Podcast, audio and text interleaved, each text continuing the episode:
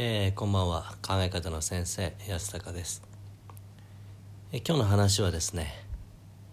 あのー、変わり映えしない人生を変えるために何をすればいいのかっていうねちょっと長いかな。っていうね話でしたいなと思うんですけどあのまあ変わり映えしないのって、まあ、きついよね。そのもちろんなんか安定しててそれが今幸せなんだったらすごくいいんだけど退屈しちゃってたりとかちょっと不満があったりさまあ不安があったりしちゃってる時って、まあ、変わり映えしないなってねこう思っちゃうと思うんだけどじゃあどうやったらその変わり映えしない人生を変えれるのかって言ったらもう言葉の通りで変わるようなことをやるしかないんですよね。あの僕実際ねあの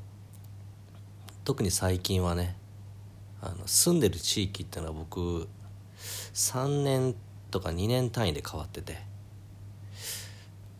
まああの33ぐらいまではね、まあ、仕事の都合というかまあまあ言い訳だったんですけどあの長崎でね地元の方で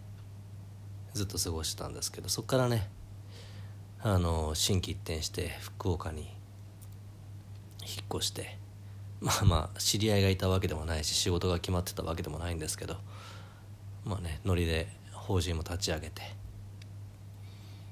で実際まあ本当に出会いにも恵まれていい人たちとも出会って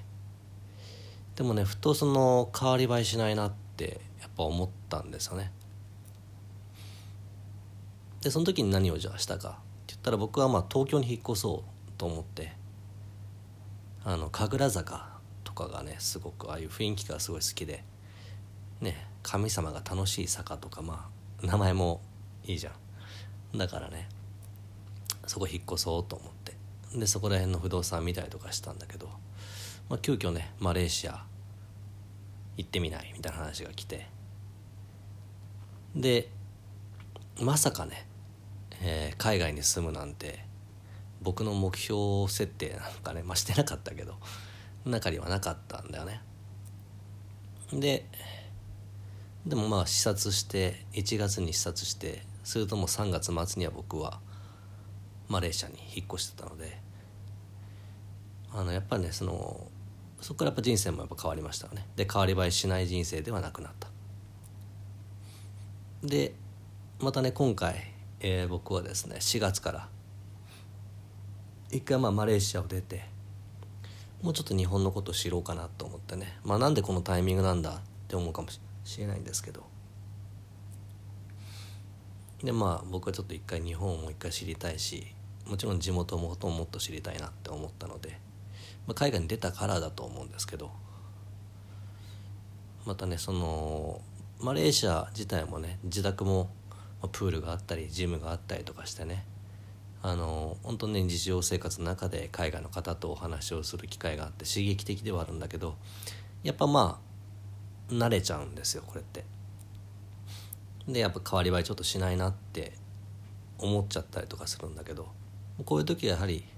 新しいことを選択するしかないんですね。でもその今まで続けてきたことを変えるっていうのはやっぱり怖いんだけどでも僕はその変われないことの方がすごく怖いので新しいものを選ぼうと思って、